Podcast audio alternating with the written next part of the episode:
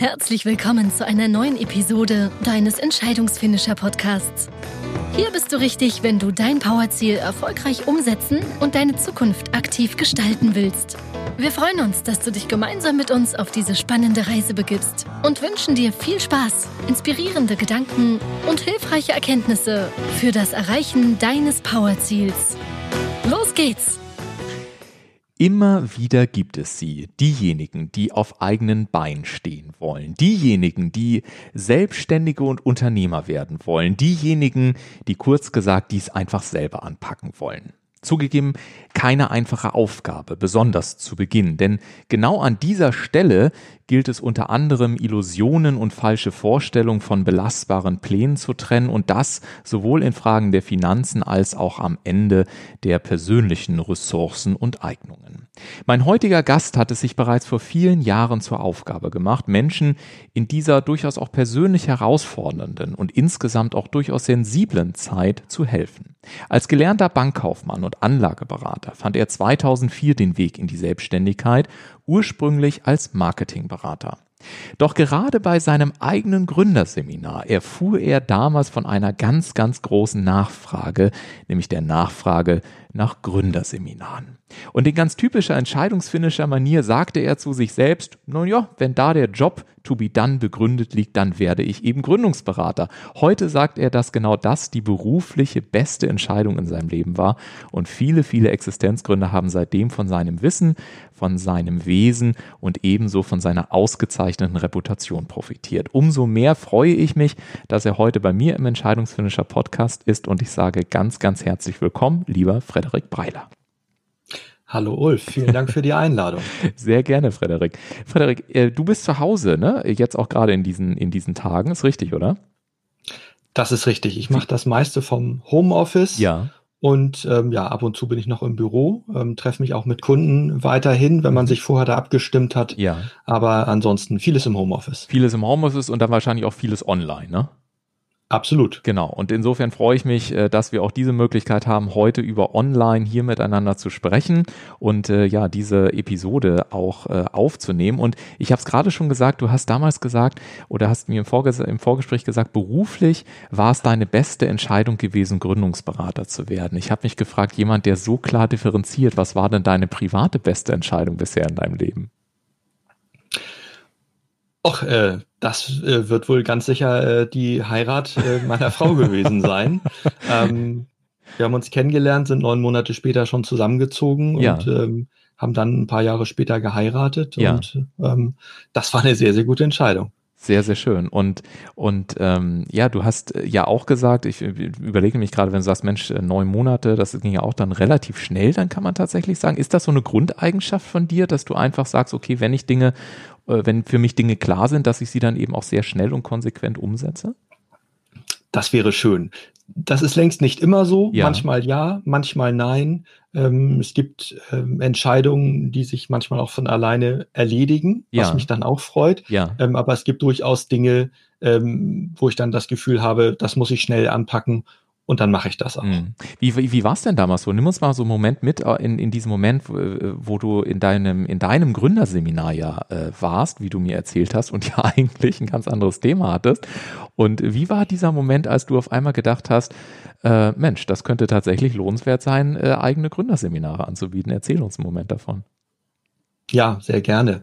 Ähm, ich habe, äh, nachdem ich bei der Bank gearbeitet habe, äh, Marketing studiert, ähm, habe da angefangen für einen meiner Dozenten zu arbeiten, schon nebenbei so ein bisschen, also nebenberuflich selbstständig während des Studiums. Und ähm, nach dem Studium ähm, ja ein paar Bewerbungen geschrieben, alle im Marketingbereich. Ähm, das hat nicht sofort so funktioniert, wie ich mir das gewünscht hätte. Mhm.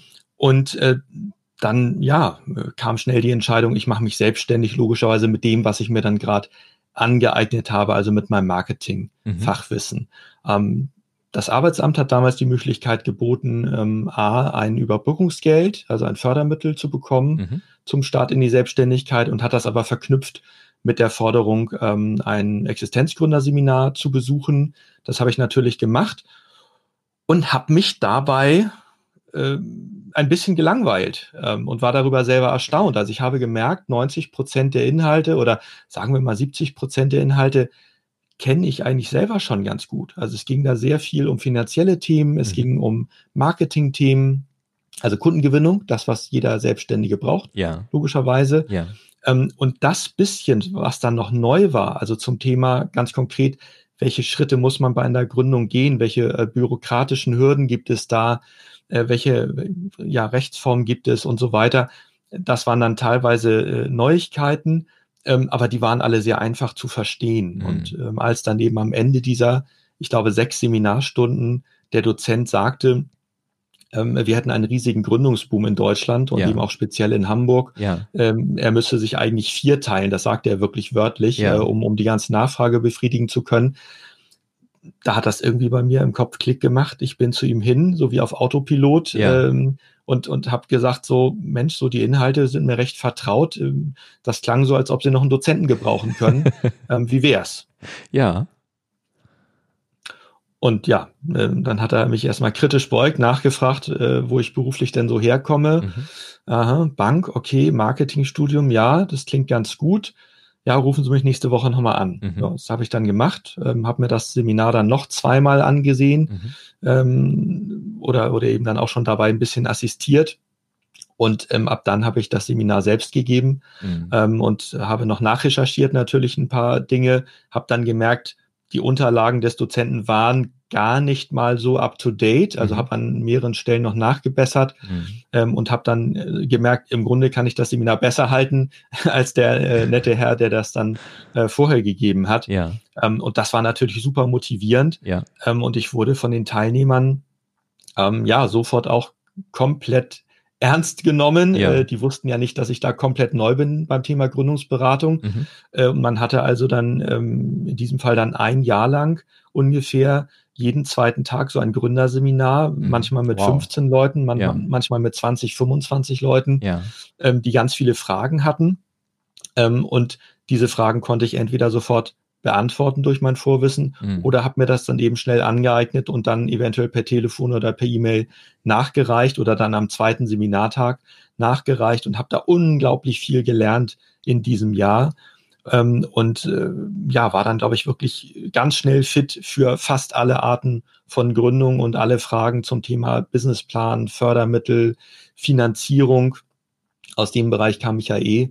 Ähm, und ja, so bin ich dann Gründungsberater geworden, mhm. was ja im Übrigen auch kein Lehrberuf ist, also auch kein Beruf, den man irgendwie studieren kann. Ja. Ähm, und ja, so bin ich Gründungsberater geworden. Ja, und mittlerweile sind das ja dann logischerweise über die Jahre doch einige Gründungsberatungen geworden. Ich habe es gerade mal versucht hochzurechnen mit 15 bis 25 äh, Teilnehmer. Das sind ja doch einige Gespräche und Gründungen gewesen. Ähm, gibt es irgendwie so eine Lieblingsgründung, ohne natürlich Namen nennen zu wollen? Das ist ganz klar. Aber gibt es irgendwie so eine Lieblingsgründung, wo du dich inhaltlich dran erinnerst und wo du sagst, Mensch, hätte ich niemals für möglich gehalten, vielleicht sogar, dass daraus mal eine Erfolgsgeschichte wird? Ja, das mit den Erfolgsgeschichten ist so eine Sache. Ähm, es gibt die gefühlt todsicheren Gründungen, mhm. ähm, also zum Beispiel jemand mit äh, wirklich betriebswirtschaftlichen Know-how und äh, Vorwissen in der Branche, äh, mit einem Top-Business-Plan und man denkt, das kann gar nicht schiefgehen mhm. ähm, und dann äh, funktioniert es doch nicht so richtig. Mhm.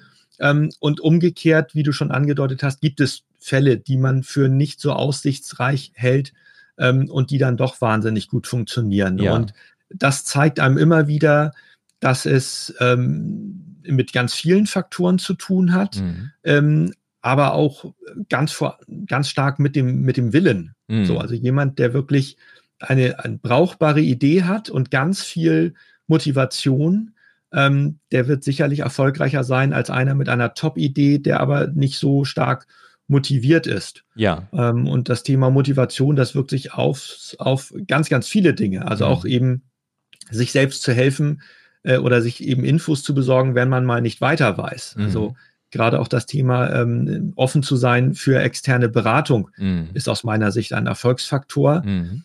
Ähm, konkrete Gründungen, bei denen ich selber vielleicht so ein bisschen gezweifelt habe und es dann aber super funktioniert hat, ähm, gibt es gar nicht so viele mhm. äh, oder mir fällt keine konkrete ein. Das liegt mhm. schlichtweg daran, ähm, dass ich ein sehr großes Vertrauen in meine Kunden habe und ja. eben diese Erfahrung habe, äh, dass auch Menschen mit, mit potenziellen Defiziten das alles lernen können. Mhm. Das ist das Schöne am Selbstständigsein. Also ich, ich würde äh, nie sagen, ein bestimmter Mensch ist nicht geeignet für die Selbstständigkeit. Jeder ja. kann das lernen. Ja, du hast gerade den Willen angesprochen und auch die Motivation. Gibt es so andere, so zwei, drei ähm, Top-Eigenschaften, wo du sagst, das sollte ein Gründer, ähm, jemand, der sich vielleicht auch, ähm, ne, momentan hat man das ja auch wieder durchaus anspruchsvolle Zeiten, also die sollte einfach jemand mitbringen, um wirklich auch ähm, möglichst erfolgreich zu sein. Gibt es da Erfahrungswerte?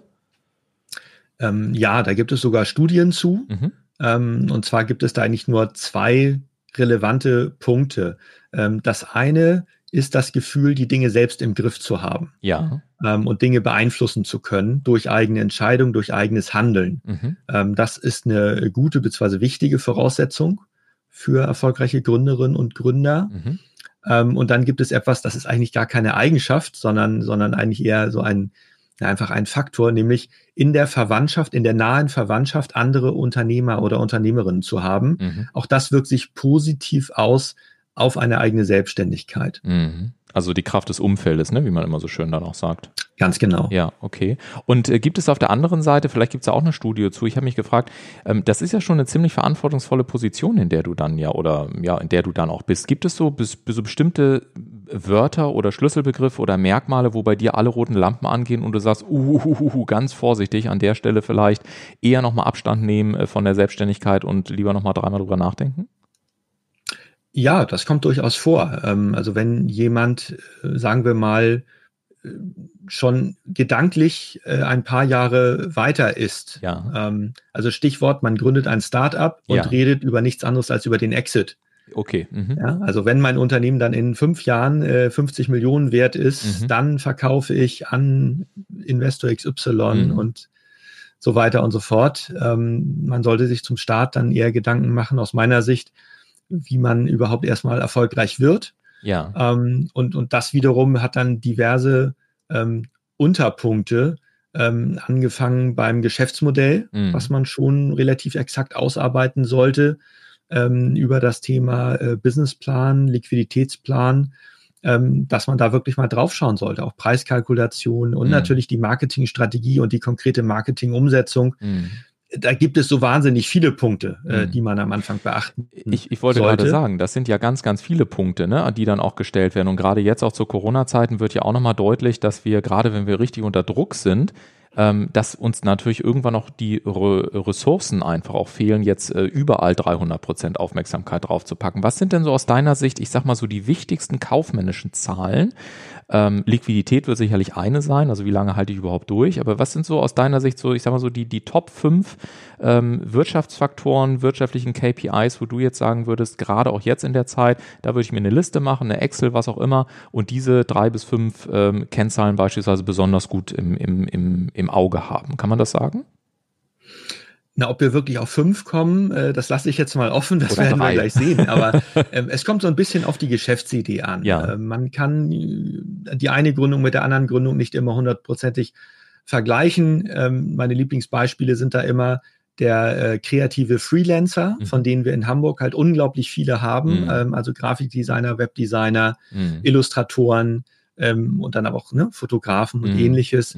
Mhm ähm, die rechnen über einen Stundensatz ab, ja. normalerweise. Und das ist dann eine ganz, ganz einfache Kalkulation. Äh, wenn man dann eben sagt, ich mache das Beispiel jetzt bewusst einfach, mhm. ähm, ich nehme pro Stunde 100 Euro netto mhm. plus Umsatzsteuer mhm. ähm, und ich brauche pro Monat äh, 3000 Euro zum Leben und um mhm. meine sonstigen Fixkosten zu bezahlen, meine mhm. Steuern zu bezahlen, äh, sagen wir mal 3000 Euro. Mhm. Halt das Beispiel, wie gesagt, bewusst einfach. Dann muss ich halt 30 Stunden verkaufen. So, wenn ich nur 50 Euro nehme pro Stunde, muss ich halt 60 Stunden verkaufen mhm. pro Monat. Mhm. So, und wenn meine Kosten anders sind, ja, dann muss ich halt entsprechend mehr verdienen. So, mhm. das ist eine super simple Kalkulation. Wenn ich in irgendeiner Art und Weise im Bereich Handel tätig bin, wo ich also eine Ware einkaufe und zu einem anderen Preis, einem höheren Preis verkaufe, dann habe ich eine Handelsspanne, eine Marge. Ähm, gebe vielleicht ab und zu mal Rabatte. Äh, die Kalkulation sieht dann komplett anders aus. Ähm, da habe ich dann teilweise ja auch verschiedene Vertriebswege, mhm. habe meinen ähm, Online-Shop, ähm, wo ich dann ein, ein äh, Logistikunternehmen noch mit dranhängen habe, was die Ware ausliefert.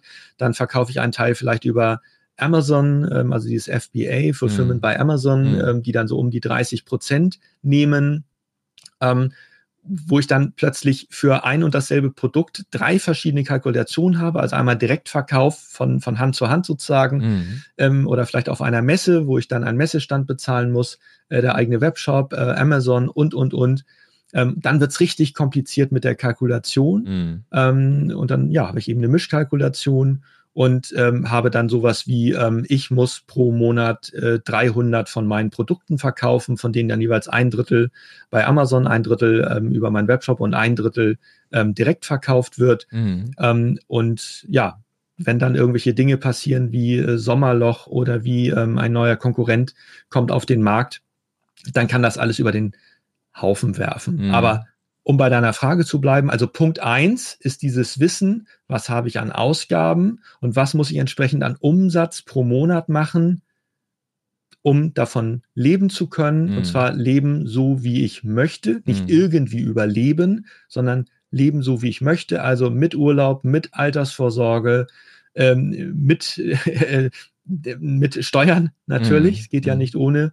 Ja. Und das heißt, ähm, wenn ich da so ein bisschen vorgreife, die größte Gefahr für viele Solo-Selbstständige ist mhm. gar nicht, dass die Selbstständigkeit nicht funktioniert, mhm. sondern sie ist, ähm, dass sie so knapp auf Kante funktioniert. Ja. Ja.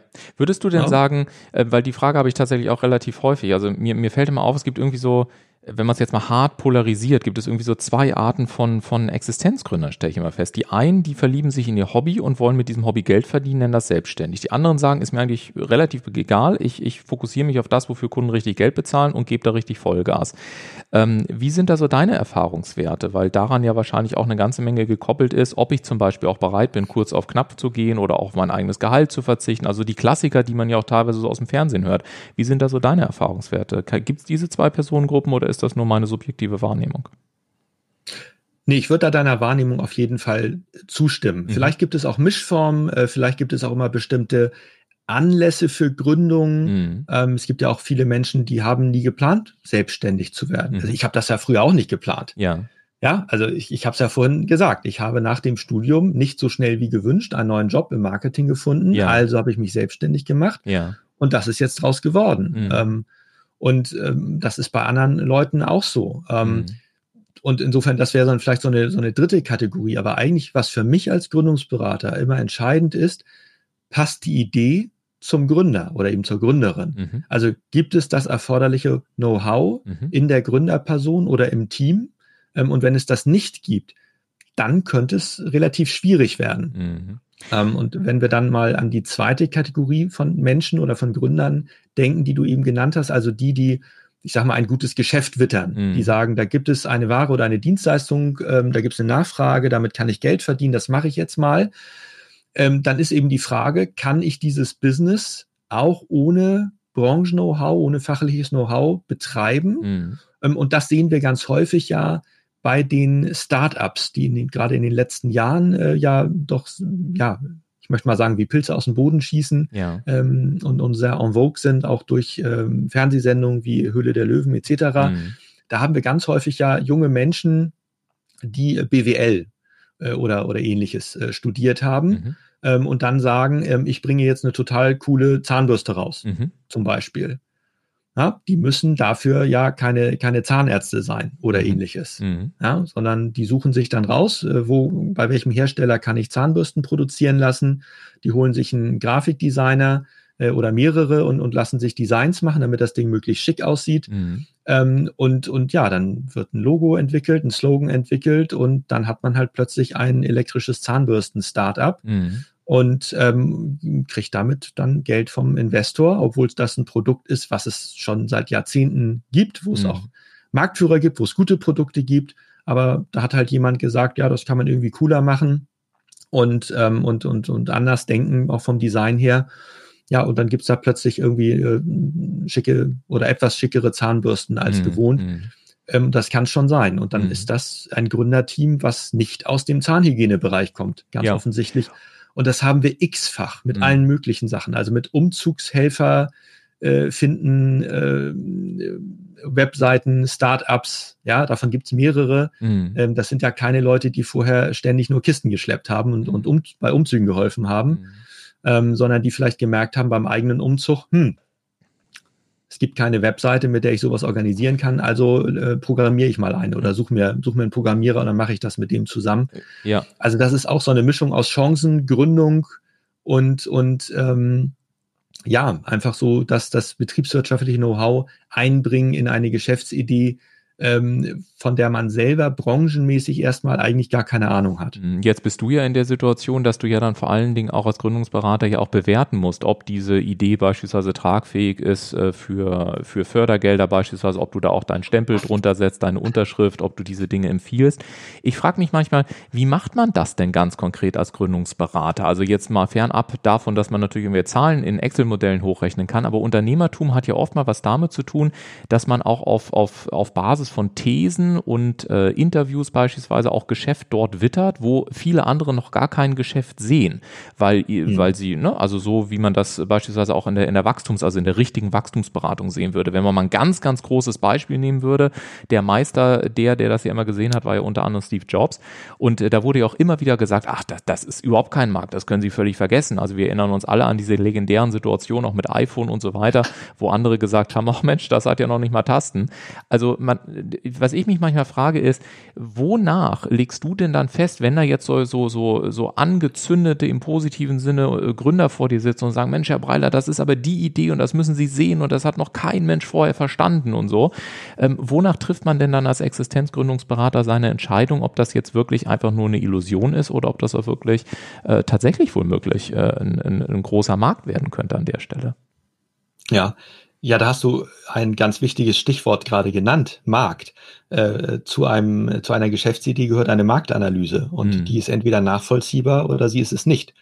Äh, letzten Endes, wenn man solche Fördermittel beantragt, wie den Gründungszuschuss oder mhm. wie auch bestimmte Förderkredite, ähm, dann muss ein Businessplan geschrieben werden und ähm, ich bin dann ähm, jemand, der solche Businesspläne prüft mhm. ähm, auf, auf Tragfähigkeit, wie es dann so schön genannt wird, mhm. ähm, oder eben jemanden auch berät und vorbereitet auf die Antragstellung solcher Fördermittel. Mhm. Äh, und natürlich hat so ein Businessplan dann eben auch ein Kapitel, das nennt sich Marktanalyse. Und das mhm. ist schon ein äh, sehr wichtiges, also eigentlich sind alle Kapitel wichtig, ja, aber mhm. die Marktanalyse sagt eigentlich recht deutlich, woher der Gründer oder die Gründerin ähm, sein, ähm, seine Einschätzung hat, dass es dort einen Markt, also ausreichend Nachfrage gibt. Mhm. Und äh, diese Marktanalysen sind meistens sehr, sehr gut, sehr durchdacht, gut recherchiert mhm. und dann mache ich mir da keine Sorgen. Mhm. mhm. Du hattest ja. im Übrigen vorhin gesagt, dass, dass dieser Beruf, den du ja hast, also des Gründungsberaters, ist ja kein Lehrberuf. Und gleichzeitig merken wir, glaube ich, umso weiter wir hier sprechen,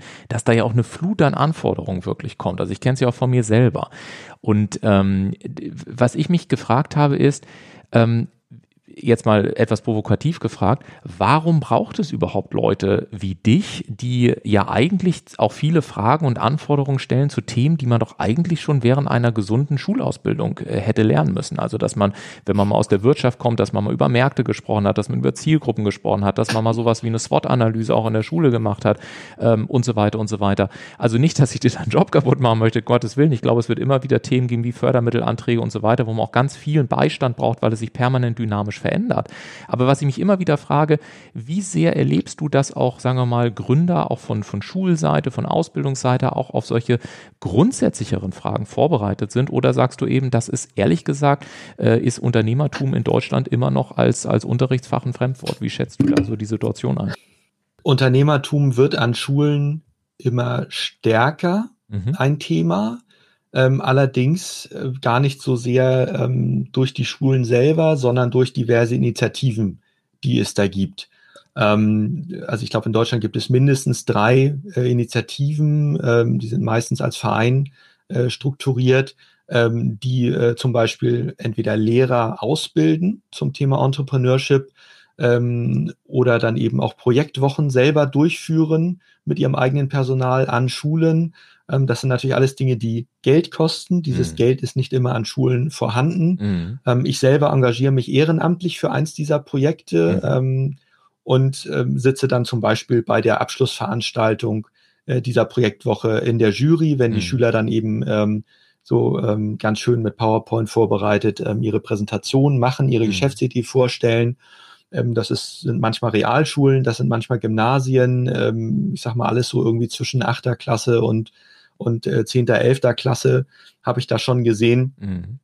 Und ähm, das bringt total Spaß und da sind einige wahnsinnig engagiert, andere halt nicht. Also auch in dem Alter sind die Schüler ja sehr unterschiedlich drauf. Also mhm. einige sind einfach sehr weit auch schon von der persönlichen Entwicklungen, andere nehmen es überhaupt nicht ernst.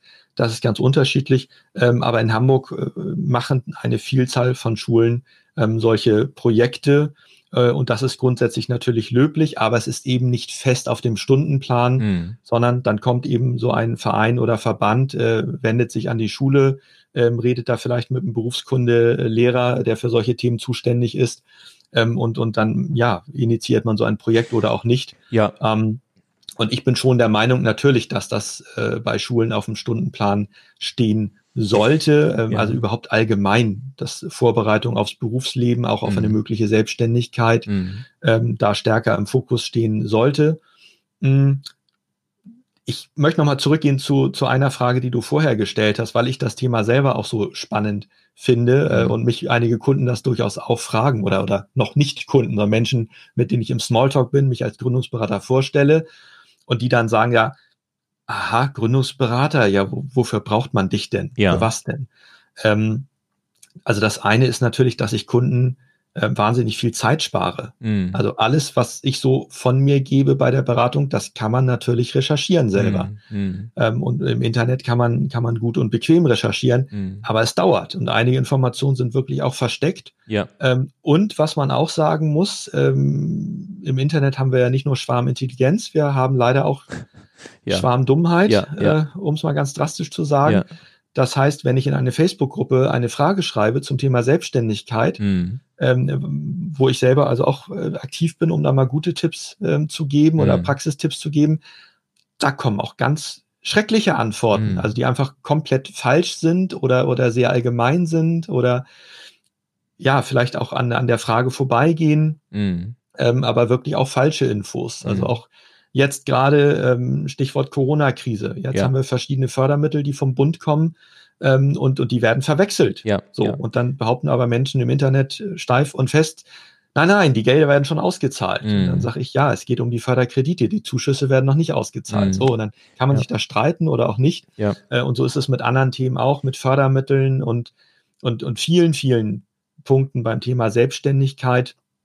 Und insofern denke ich, kann ein erfahrener Gründungsberater oder eine Gründungsberaterin kann enorm weiterhelfen, mhm. kann viele Fragen sofort klären, als dass man äh, anstatt dass man äh, da minutenlang oder stundenlang im Internet Im recherchiert Internet ja. ähm, mhm. oder auch ein Businessplan, den schreibt man vielleicht, wenn man das auf eigene Faust macht, in ein paar Tagen fertig, mhm. sitzt am Textteil, sagen wir mal, drei, vier Tage, am Zahlenteil nochmal nächster Tag ähm, mit mir ist der Zahlenteil in einer Stunde fertig. Ja, ja. So. Ja, ich glaube auch, also generell so Beschleunigungsfaktoren, auch den Markt ganz gut zu kennen und das gibt mir diese die Möglichkeit, auch da nochmal äh, zu so einer Anschlussfrage zurückzukommen. Du hast gerade gesagt, in den Schulen, da gibt es eine ganze Menge Institutionen privater Natur. Ich habe mich häufig so gefragt, ähm, warum gibt es in Deutschland eigentlich nicht sowas wie Silicon Valley? Äh, Silicon Valley ist ja, so wie ich es verstanden habe, äh, praktisch ein Ort, in dem Know-how, aber auch Auftraggeber aus verschiedenen Bereichen, viel kommt ja auch so aus dem Militärischen, äh, soweit ich das zumindest recherchieren konnte. Also es gibt wirklich so einen, so einen, so einen richtigen Platz, wo man sagt, okay, das ist auch international bekannt. Wenn ich auf mhm. Deutschland mhm. draufschaue und mir gleichzeitig die wichtigsten Trends angucke, äh, auch im Bereich ähm, Gründungen, dann geht es viel um Virtual Reality, da geht es um Software Design, da geht es um iOS, um App-Programmierung und sonstiges. Das sind ja viel oftmals, also Israel ist natürlich äh, groß im Kommen, was, was äh, Virtual Reality anbelangt, äh, Shanghai und so weiter als, als, äh, als zentrale Adresse, Silicon Valley. Also es gibt international ja durchaus so ein paar Spots. Wenn ich in Deutschland gucke, dann höre ich maximal manchmal Berlin, aber wenn ich äh, in Berlin gucke, dann ja, höre ich dann relativ oft so aus den Kreisen, naja, also alleine die, das Thema Daten und so weiter ist, also Datenübertragung, ist jetzt noch nicht so wahnsinnig gut ausgebaut. Also warum, warum, äh, warum gibt es dieses Delta aus deiner Sicht? Warum ist es überhaupt notwendig, dass so viele private Institutionen da wirklich aktiv werden? Äh, ist das der Politik einfach nicht klar? Haben wir da den Anschluss verpennt irgendwie auf dem oder ist das einfach nicht deutsche Mentalität in, in, in, in Risiken und, und Existenzgründung zu denken. Also woran liegt das, dass diese ganzen Hubspots äh, permanent im Ausland liegen, aber nicht in Deutschland, zumindest von der gefühlten Wahrnehmung? Hm. Ach, ich glaube, das ist ein bisschen was von allem, mhm. was du gerade genannt hast. Ähm, bei einem Punkt äh, muss man so ein bisschen der öffentlichen Wahrnehmung äh, widersprechen. Mhm. Ähm, in Deutschland wird wahnsinnig viel getan, um mhm. Existenzgründer zu unterstützen, auch um Startups zu unterstützen. Wir haben über 230 Fördermittel mhm. zum Thema Gründung und Startups in Deutschland. Mhm. Ähm, ich, ich, wahrscheinlich haben wir so viele nicht mal im ganzen Rest der Welt zusammen. Mhm. Also war jetzt ein bisschen übertrieben, ne? Mhm. Aber ähm, also die, die Tech-Szene in den USA ist sicherlich nicht so stark geworden, weil da die Politik vor 40 Jahren gesagt hat, wir wollen jetzt Gründer fördern. Mhm. So, das ist historisch gewachsen. Das mag viele Gründer, äh, viele Gründe haben, warum das Silicon Valley da wirklich so ein Hotspot geworden ist. Äh, aber längst nicht alle Tech-Firmen sitzen ja da. Mhm, ja, also richtig, andere sitzen ja. auch in Seattle oder dann genau. eben ähm, entsprechend an der Ostküste auch. Ja. Ähm, wir haben letzten Endes einfach eine sehr, sehr starke Tech-Szene in den USA seit mhm. den 70er Jahren schon. Mhm. Ähm, letzten Endes eigentlich alle oder die bekanntesten, die zehn bekanntesten großen Tech-Firmen, ähm, jetzt vielleicht mal abgesehen von SAP, mhm. kommen aus den USA. So, das ist halt einfach so. Und jetzt haben wir auch viele chinesische Firmen, die, die sehr groß geworden sind, die aber teilweise gar keiner kennt. Mhm. Ähm, und, und das sind die beiden großen äh, Player international. Ähm, dann, dann kommt da noch ein bisschen was aus Israel. Mhm. Äh, und wir haben aber letztendlich kaum europäische Hightech-Firmen, äh, die wirklich dauerhaft an der Spitze waren. So, es war mal Nokia, ne? Ja, aber ja. es ist vorbei, ja. äh, zumindest beim Thema Mobilfunk. Also da kann man äh, Bände drüber schreiben und andere Leute haben das auch schon getan mhm. und, und manchmal ist das dann so ein bisschen, sind das ein bisschen Stammtischparolen, manchmal ist das fundiert letzten Endes ähm, bin ich kein Freund davon, da dann so sehr auf die Politik bei uns einzudreschen, mhm. ähm, weil ich diese doch sehr großen Bemühungen sehe, auch seit Jahren ähm, etwas dagegen zu tun. Mhm. Ähm, wogegen man nicht so leicht was tun kann, ist einfach, dass die besten Köpfe dann vielleicht doch eher in die USA gehen ähm, oder eben auch von den dortigen Unis einfach kommen. Aber woran liegt das denn? Also das ist ja tatsächlich die ganz spannende Frage. Ich habe also persönlich auch so ein paar Thesen aufgestellt. Ne? Ich habe zum Beispiel eine These, habe ich gesagt, ich glaube, Deutschland ist an vielen Stellen eher ein Veredelungsland ähm, mhm. bei dem es darum geht, wirklich Dinge zu veredeln. Also auch mit dem, mit dem, mit dem Ingenieursbrain, was wir ja an vielen Stellen haben und so weiter. Aber wir sind eben nicht so stark, jetzt wirklich so, so richtig mal äh, den, den Markt zu rocken, wenn man das jetzt mit anderen Ländern vergleicht. Das ist so einfach so eine These, die ich mal aufgestellt habe. Zweite These war, dass ich mhm. gesagt habe, ist es eigentlich bei uns einfach so wahnsinnig kompliziert, wenn ich mir dann aber andere ähm, Kollegen anschaue, Unternehmer, die auch im Ausland sind, wo man sagt, na ja, also es gibt schon Länder, da ist das alles noch deutlich komplizierter. Mal abgesehen davon, dass wir hier rechtliche ja. Rahmenbedingungen haben, die uns auch eine gewisse Belastbarkeit sicherstellen, auch wenn sie manchmal zugegebenermaßen nerven. Aber in anderen Ländern habe ich äh, Themen, die kennen wir hier gar nicht. Also äh, zumindest, äh, also zumindest in aller Regel nicht. Ähm, also die Frage ist ja, wenn so viel auch rein investiert wird und wenn seit Jahren das gemacht wird, ist dann, ist dann einfach das Marketing falsch? Ist es die falsche Botschaft? Ähm, woran liegt es denn dann da, deiner Meinung nach, dass am Ende dann doch äh, die Großen eben nicht in Deutschland äh, langfristig, äh, langfristig sind? Ähm, was, was sind da Gründe, beziehungsweise was müsste man anders machen, wenn man das vielleicht auch im längeren Zeitraum, also mal so auf die nächsten 20, 25 Jahre versucht zu projizieren? Mhm. Das ist, das ist eine schwierige Frage. Mhm. Ähm, schwierig deshalb, weil letzten Endes gerade die US-Tech-Szene einen riesen Vorsprung hat. Mhm. Letzten Endes alles, was äh, uns jetzt so stark prägt, also gerade auch äh, von, von, von der Tech-Seite her oder von der, von der Internetstruktur äh, her, ähm, die wichtigsten Firmen kommen nun mal aus den USA. Mhm. Ja, okay, es gibt dann für, für da irgendwie zwei Milliarden Menschen nochmal das chinesische Pendant. Mhm. Dann auch, äh, wo wir dann teilweise die Firmennamen gar nicht kennen. Ähm, aber alles, was wir an Technik benutzen, ähm, was sich bei uns standardisiert hat, ob das nun ein Facebook ist, ein Google, ein YouTube, ähm, das kommt alles aus den USA. Mhm. Ähm, und, und äh, diese Firmen wird man ja jetzt nicht einfach durch irgendein europäisches Startup äh, obsolet machen. Absolut. Die haben sich fest mhm. etabliert. Mhm. Ähm, und wenn jetzt ähm, eine Firma in Berlin, ein Startup in Berlin etwas Wichtiges erfindet, mhm. ähm, ja, dann werden sie vielleicht für 100 Millionen übernommen von mhm. Facebook. Mhm. Ja, ja und das, wir hatten genau. das ja mit, mit äh, Wunderlist zum Beispiel. Zum Beispiel ich genau. hoffe, das ist jetzt das richtige Beispiel. Die kommen aus Deutschland und Ja. die wurden von Microsoft übernommen. Ja, ja, und ich habe mich So. halt manchmal auch gefragt, ne, also es, es gibt ja auf der anderen Seite, also ich, ich bin ja als Unternehmer selber in dem, in dem Marktsegment auch unterwegs, weil ich eben auch äh, diverse Kunden habe.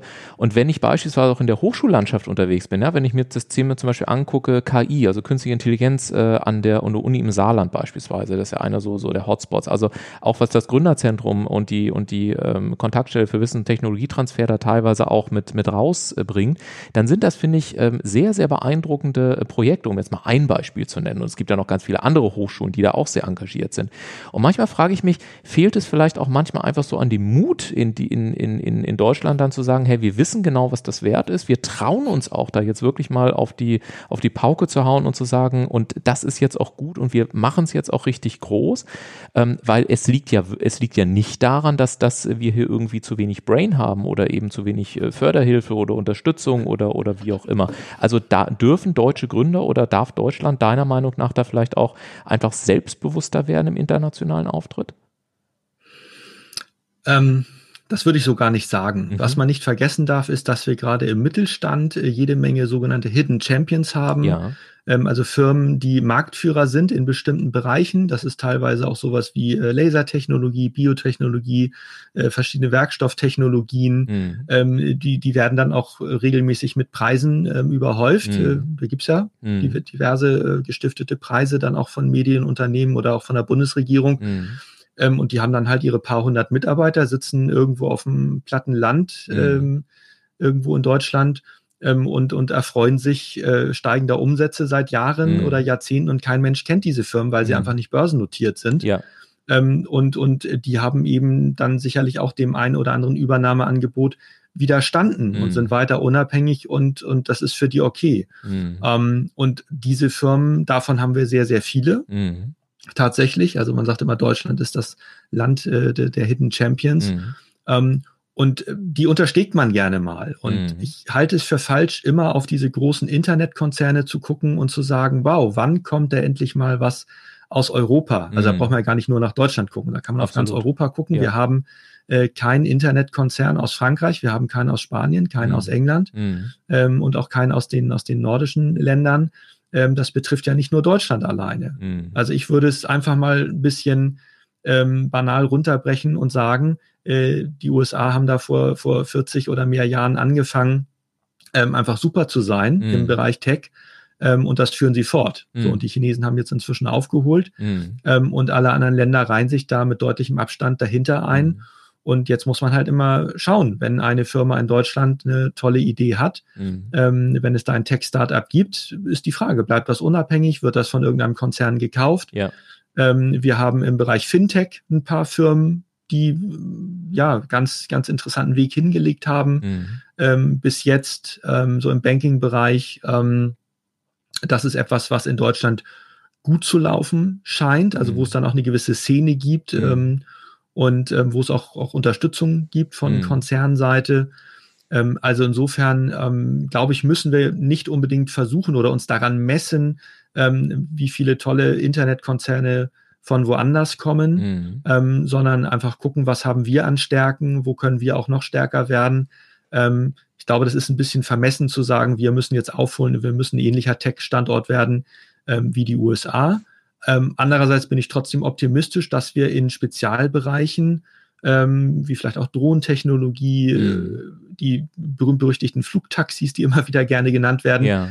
ähm, dass wir da sehr interessante Startups haben, ähm, die möglicherweise noch sehr von sich ähm, hören lassen werden. Ja, und, und ich finde es, finde es in unserem Gespräch auch äh, tatsächlich einfach, äh, das habe ich jetzt so zwischen den Zeilen rausgenommen, auch einfach wirklich einen schönen Gedanken, also auch dieser Hidden Champion-Gedanke, wo ich völlig bei dir bin.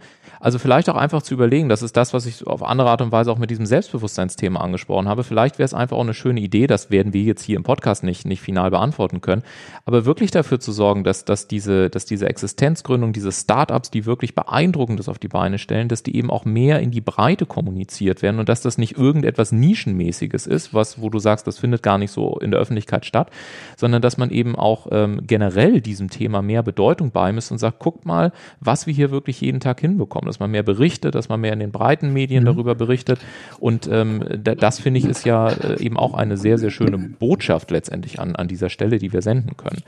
Und ähm, ja. gleichzeitig, ähm, ich will nochmal auf dieses, auf dieses Stichwort Pläne zurückkommen, weil du da vorhin drüber gesprochen hast und das mal in der, mit der aktuellen Zeit verbinden.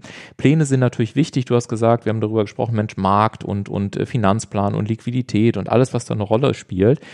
Jetzt sehen wir ja gerade zu, zu, zu Zeiten von Corona, in der wir uns aktuell hier 2020 befinden im März, dass Pläne zwar schön und gut sind, aber wie schnell sich letztendlich Pläne dann auch mal ähm, relativ zackig verändern können. Was rätst du denn jetzt mit deiner Expertise gerade in der aktuellen Situation, gerade jungen Unternehmern beziehungsweise Gründern, wie sie in diesen durchaus herausfordernden Zeiten am besten reagieren und agieren sollten?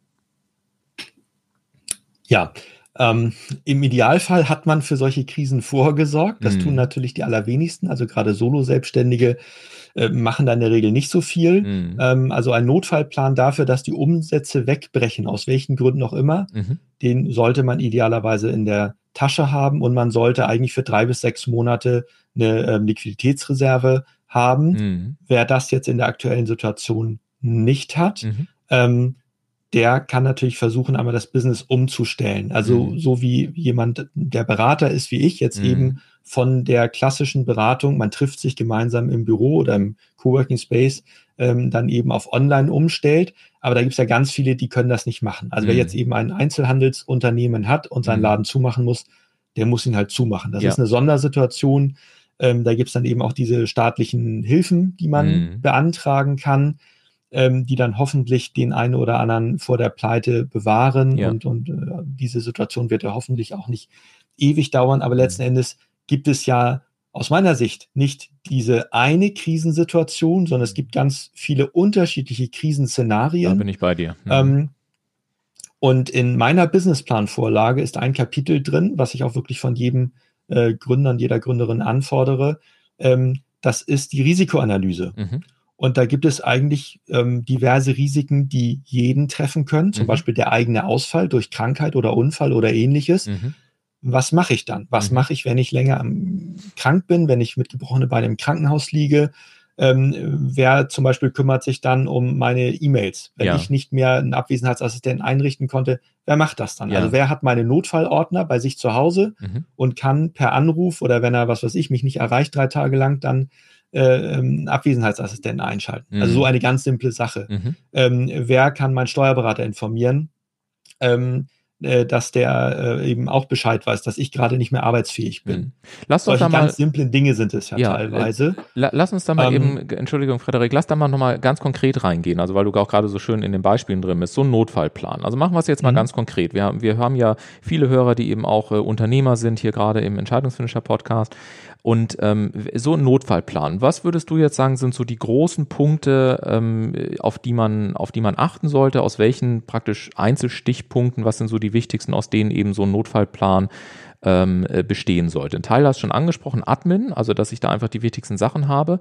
Was sind so mhm. andere Punkte, wo du sagst, da müsst ihr jetzt einfach äh, spätestens jetzt in den nächsten Wochen dafür sorgen, dass dieser Notfallplan dann eben auch wirklich, ich sag mal, in spätestens zwei Wochen steht?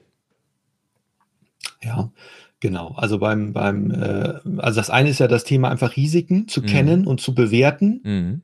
und darauf reagieren zu können. Das mhm. heißt also einmal gibt es den, den Notfallplan mit diesen verschiedenen Szenarien, wenn dieser Notfall eintritt, was mache ich dann? Zum mhm. Beispiel, wenn jemand meine Webseite gekapert hat. Mhm. So, ne, was, was mache ich dann? An wen kann ich mich wenden? Wer, wer hilft mir da, meine Webseite wieder flott zu bekommen? Mhm. Mal als ganz profanes Beispiel.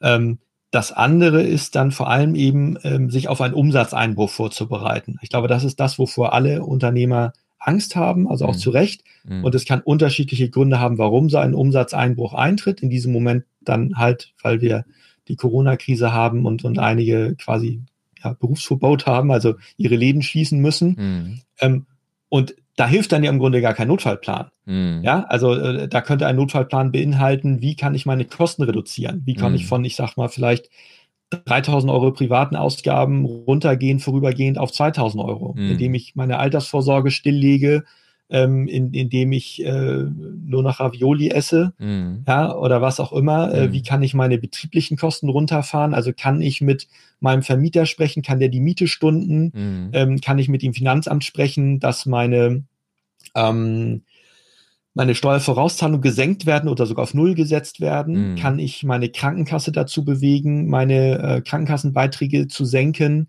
Das sind ja alles Dinge, die aktuell sogar von offiziellen Stellen empfohlen werden. Ja, ja. Ja, und das ist letztens eine, eine Sondersituation. Ich glaube, niemand ist auf sowas vorbereitet. Mhm. Also abgesehen jetzt vielleicht von, von Großkonzernen, die haben meines Wissens durchaus mal solche, äh, solche Notfallpläne in der Schublade liegen. Ähm, aber ansonsten äh, Mittelständler oder, oder Solo-Selbstständige haben sowas nicht. Mhm. Und da muss man jetzt eben flexibel sein. Und in solchen Krisen gilt ja eigentlich immer das gleiche Motto. Besonnen und entschlossen reagieren. Mhm. Also nicht in Panik verfallen mhm. Und auch nicht Aktionismus walten lassen, sondern wirklich überlegen, was kann ich jetzt tun, was mir weiterhilft. Mhm und nicht in Schockstarre verfallen, sondern auch wirklich was tun. Mhm. Ja, du, du, ich habe mit Kunden schon telefoniert die letzten Tage, die trauen sich eben nicht beim Finanzamt anzurufen. Die sind wie paralysiert. ich sage, doch, rufen Sie beim Finanzamt an. Ja. Die beißen nicht. Ja. Ja, sagen Sie Ihre Steuernummer und sagen Sie, ich möchte bitte meine Steuer, Einkommensteuervorauszahlung, meine Gewerbesteuervorauszahlung auf Null setzen, mhm. weil jetzt wird ein paar Wochen, ein paar Monate bei mir, mir nichts passieren. Mhm. Und das Finanzamt wird das sehr wahrscheinlich auch mitmachen, aktuell. Mhm. mhm. Also aus meiner Sicht ist ein, ein ähm, Krisenplan oder ein Notfallplan eine Mischung aus einer gewissen Vorbereitung, mhm. dass ich einen Plan in der Schublade habe und dass ich gleichzeitig aber auch in einer neuen, in einer unerwarteten Krisensituation einfach weiterhin ähm, logisch reagiere, mich gut informiere, mich mit anderen austausche, vielleicht auch auf den Ratschlag höre von bestimmten Personen, mhm. ähm, die sich mit sowas auskennen ähm, und dann im Gesamtpaket besser durch die Krise komme als andere, die weder vorbereitet sind noch einen kühlen Kopf bewahren. Mhm. So würde ich das einmal gerne pauschal formulieren. Ja, super.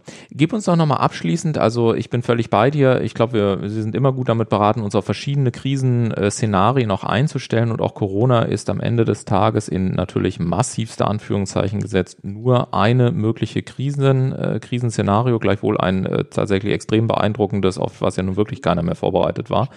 Ähm, aber unabhängig davon, gib uns nochmal eine Einschätzung zu diesen ganzen Soforthilfepaketen, Fördermitteln, äh, Kredite, Soforthilfen und was da nicht alles gerade an Vokabular auch unterwegs ist. Ähm, wo stehen wir denn jetzt gerade? Was wird eigentlich schon ausgezahlt äh, jetzt heute? Ähm, wir mhm. nehmen auf hier am 27. März. Äh, natürlich kannst du es auch nur tagesaktuell sagen. Welche Informationsquellen sind beispielsweise wirklich vielleicht als Favorite im Internet abzulegen, die auch seriös sind, ähm, so mhm. Dass äh, diejenigen und letztendlich betrifft uns ja momentan alle, dass wir also praktisch jetzt alle in den in den nächsten äh, ein zwei Wochen hoffentlich ähm, auch an der richtigen Stelle zum richtigen Zeitpunkt mit den richtigen Anträgen dann auch die entsprechenden richtigen Mittel bekommen. Ja, sehr gerne. Ähm, also der aktuelle Stand ist der folgende, dass es ähm, sowohl ein bundesweites Kreditnotfallprogramm gibt, ähm, wenn man also gerade für Mittelständler oder für größere Firmen, für Konzerne, ähm, ist das das Mittel der Wahl, um den Laden am Laufen zu halten, um die Gehälter weiter bezahlen zu können, ähm, eben über die eigene Hausbank, beziehungsweise die Bank, bei der man sein Firmenkonto hat, dieses äh, KfW-Sonderprogramm zu beantragen. Ähm, die KfW, die Kreditanstalt für Wiederaufbau, übernimmt 90 Prozent Haftung. Die mhm. Bank selber ähm, kann also maximal auf 10 Prozent der Kreditsumme sitzen bleiben im schlimmsten Fall. Und ähm, wenn man äh, bei der Bank selber ähm, ja vorzeigen kann, dass die letzten Jahre normal oder, oder gut gelaufen sind, also mhm. man nicht auch schon letztes Jahr in der Krise war, mhm. dann kann man sicherlich diesen Notfallkredit beanspruchen, der sehr äh, zinsgünstig ist ähm, und dieses Programm läuft schon. Also man mhm. kann jetzt schon zu seiner Bank gehen ähm, und, und äh, diese ähm, Kreditanträge werden so schnell wie möglich geprüft, werden dann weitergereicht an die KfW. Die KfW verzichtet auf eine eigene Prüfung, das, mhm. was sie sonst normalerweise machen bei Förderkrediten. Mhm. Ähm, und insofern können diese Notfallkredite sehr schnell ausgezahlt werden. Wie hoch ist da eigentlich die Verzinsung? Kannst du mir das sagen oder uns? Ach, im ganz niedrigen Bereich. Äh, ich weiß es nicht auswendig, gerade aber irgendwas zwischen ein und zwei Prozent ja, äh, okay. werden es äh, sein. Okay. Mhm. Ähm, sorry, wenn ich da jetzt falsch Alles liege, gut. aber wirklich sehr niedrig, ja. dass es eigentlich kaum ins Gewicht fällt. Mhm. Ähm, also das ist ein Programm, was jetzt schon läuft. Mhm. Das, was ab nächster Woche laufen soll, das sind die Zuschussprogramme, mhm. läuft auch unter dem Namen Corona Soforthilfe. Mhm. Und da gibt es ähm, eine Hilfe vom Bund, die ist gestaffelt nach der Firmengröße, also wie viele Mitarbeiter hat man. Mhm. Und ähm, die Zahl für Solo-Selbstständige ohne Mitarbeiter, die habe ich im Kopf. Das sind 9000 Euro, die man vom Staat geschenkt bekommen kann. Mhm. Ähm, nächste Woche sollen die entsprechenden Antragsformulare online gehen in, oder in einigen Bundesländern sind sie es schon, in Hamburg noch nicht. Mhm. Ähm, ab Montag soll das stehen.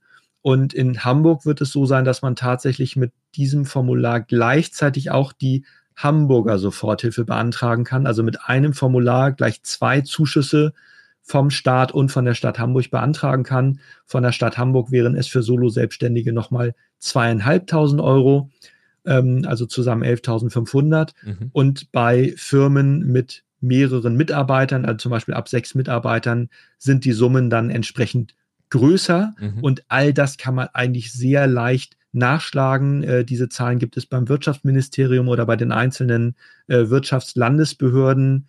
Ähm, also bei uns in Hamburg dann eben die äh, BWVI, Behörde für Wirtschaft, Verkehr und Innovation, mhm. auf der Webseite. Da steht das alles, aber auch bei den Landesförderbanken. Mhm. Ähm, hier in Hamburg dann eben die IFB, die Investitions- und Förderbank. Auch da stehen diese Zahlen. Also im Grunde alle staatlichen Stellen äh, und deren Webseiten sind da seriöse Quellen. Mhm ähm, alles, was man so sonst irgendwo im Internet findet, wenn es nicht gerade einfach eine Linkliste ist oder, oder äh, mit Copy-Paste dann diese Sachen runterkopiert.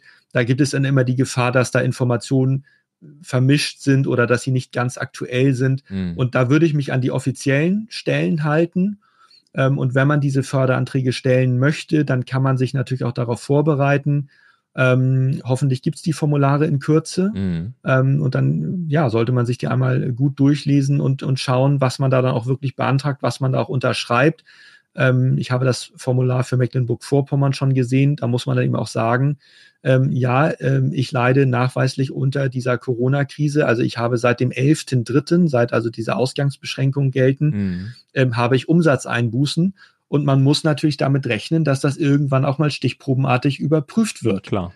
Ähm, also jetzt einfach zu sagen, naja, ich beantrage das mal, egal ob mir ein Schaden entsteht oder nicht, mhm. davon würde ich abraten. Mhm. Ja, und ähm, ich glaube, äh, also beziehungsweise ich hoffe genauso wie du, dass natürlich diese äh, Anträge dann noch kommen, damit es insbesondere logischerweise auch von den Firmen in Anspruch genommen werden kann, die jetzt wirklich massive Schwierigkeiten tatsächlich auch haben. Und dann ist es natürlich beruhigend zu wissen, dass es im Zweifel auch Menschen wie dich gibt, die im Zweifel dann helfen. Wenn ich weiß, dass äh, es war ja doch ein bisschen Arbeit, auch unseren Termin heute zu finden, weil ich weiß, du bist ja in vielen Social Media Kanälen, das hast du vorhin gesagt, aktiv. Äh, vorhin sagtest du noch in der Vorbereitung, bevor wir die Aufnahme gestartet haben, ich muss noch diverse Browserfenster löschen, weil ich heute gerade ganz viele Artikel und Beiträge, also du bist ja wirklich heiß gefragt in der aktuellen Situation und ja, einfach auch dafür äh, vielen Dank, dass du mit, mit deinem Wesen, deinem Wissen und äh, auch mit Sicherheit mit vielen Nerven gerade einfach ganz, ganz vielen Menschen da zur Seite stehst. Gibt es denn abschließend von deiner Seite vielleicht noch so einen Tipp oder eine Botschaft für Selbstständige, für Gründer, ähm, wo du sagst, wenn ich die gebündelte Erfahrung von Frederik Breiler mal zusammenrechne, eine Kernbotschaft, die möchte ich auf jeden Fall gerne noch am Ende dieses Podcasts mit auf den Weg geben. Ja, gerne. Ähm, und das passt eigentlich ganz gut zu deinem Spezialthema, Ulf. Mhm. Ähm, also wenn es etwas gibt, was aus meiner Sicht äh, das ganze Thema Selbstständigkeit von vorne bis hinten prägt, ja. ist es, äh, dass man ständig Entscheidungen treffen muss. das stimmt wohl, ja, das kann ich unterschreiben. Das ist einfach so. Also erstmal diese Entscheidung, mache ich mich selbstständig oder nicht. Ja wann mache ich mich selbstständig? Ja. Mit welcher Idee genau mache ich mich selbstständig? Welchen Preis verlange ich für meine Dienstleistung? Welche Vertriebsplattform nutze ich für mein Produkt? Ähm, mache ich meine Webseite mit WordPress oder mit Joomla oder mit was auch immer? Mhm. Äh, nehme ich mir einen Admin oder mache ich alles selber? Ähm, äh, wen lasse ich mein Grafikdesign machen, also mein Logo-Design? Mhm. Äh, welche URL registriere ich? Und, und, und. Also die Liste könnte ich jetzt endlos fortführen. Mhm. Also ganz beliebt auch, äh, oder eher unbeliebt, das war jetzt ironisch gemeint, ähm, bei den Gründern ist die Entscheidung, welches Buchhaltungssystem nutze ich mhm. und mache ich die Buchhaltung selber oder nicht. Mhm. Ja, Im Grunde ja schon die, die ähm, etwas seltsame Entscheidungsfrage, mache ich überhaupt Buchhaltung oder nicht? Also mhm. das darf ja gar keine Frage sein. Man muss mhm. ja Buchhaltung machen, sonst bricht das irgendwie auch alles zusammen, spätestens nach zwei Jahren, wenn das Finanzamt dann mal die erste äh, Steuererklärung haben will. Ähm, aber das sind tatsächlich Entscheidungen, die einige Menschen äh, falsch treffen. Mhm. Und ähm, in diesem Fall ist es einfach. Also die Entscheidung, mache ich Buchhaltung oder nicht, das ist keine, ich, ich muss sie machen. Ja. Aber andere Entscheidungen sind viel schwerer, wie welches Buchhaltungssystem, welche Software nutze ich da, mhm. ähm, weil ich gar nicht wissen kann, welches ist besser, welches liegt mir. Im Grunde muss ich es ausprobieren. Das mhm. kostet Zeit. Mhm. Ja, genauso auch äh, Thema Altersvorsorge. Äh, zu wem gehe ich da? Ja, gehe ich zur Allianz, gehe ich zum Deutschen Ring, gehe ich zu meinem, meinem Banker, wen, wen frage ich zum Thema Altersvorsorge? Mache ich da irgendetwas, was äh, cool und hip klingt und in irgendeiner äh, Zeitschrift steht äh, oder auf einer Webseite angepriesen wird?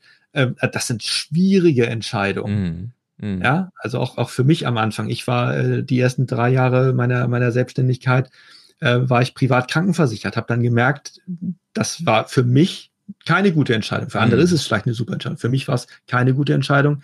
Jetzt bin ich wieder gesetzlich versichert. Mhm. Ja, ähm, also und so gibt es unglaublich viele Entscheidungen gerade im ersten Jahr der Selbstständigkeit, die man treffen muss mhm. äh, oder sollte. Man kann einige Sachen auf die lange Bank schieben, aber einige sollte man wirklich nicht auf die lange Bank schieben. Mhm.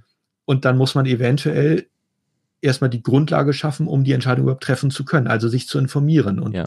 Ähm, die Zeit muss man sich nehmen. Und da kann ich alle Gründerinnen und Gründer nur ermutigen, ähm, macht euch eine Liste mit diesen To-Dos und sorgt dafür, dass ihr da Haken hintersetzen ja. könnt. Manchmal geht es nicht darum, die beste Entscheidung zu treffen, sondern eine gute Entscheidung zu treffen. Ihr müsst nicht das beste Buchhaltungssystem nutzen, sondern einfach eins, was funktioniert und mit dem ihr gut klarkommt. Und dann ist schon soweit alles in Ordnung. Und wenn ihr dann merkt, das hat ein paar Dinge, die euch nicht so gut gefallen, ja, dann wechselt ihr das halt später mhm. nochmal. Ja. Und das finde ich Genau, also ich glaube, es ist deutlich geworden, worauf ich hinaus möchte. Äh, absolut. Und ich finde es ein wunder, wunderschönes Schlusswort äh, von Frederik Breiler, von dir, lieber Frederik, zu sagen, Existenz, Gründer, selbstständige Unternehmer, mehr Mut auch für Entscheidungen. Da sprichst du mir natürlich aus der Seele. Und äh, ja, ich sage dir ganz, ganz äh, lieben Dank. Danke, dass du äh, heute hier warst und uns äh, von deinem Wissen hast profitieren lassen. Und ich glaube, es waren auch viele spannende Aspekte dabei. Und wie immer gilt, wenn euch natürlich auch diese Podcast-Episode gefallen hat, dann teilt sie gerne, liked sie, setzt Kommentare bei iTunes bei Spotify, bei dieser und wo wir sonst so alle sind. Ja, und ähm, auf äh, diesem Wege, wie gesagt, auch dir, lieber Frederik, ähm, vielen Dank nochmal, dass du auch heute im, im Podcast hier warst. Sehr, sehr gern geschehen. Vielen Dank für die Einladung. Sehr gerne. Und die nächste Folge, die hört ihr dann natürlich wie immer an nächste Woche Montag ab 7 Uhr. Und äh, ja, Frederik und ich, wir wünschen euch eine ganz tolle Woche. Kommt gut rein und trefft viele mutige Entscheidungen. Macht's gut. Ciao, ciao. Tschüss.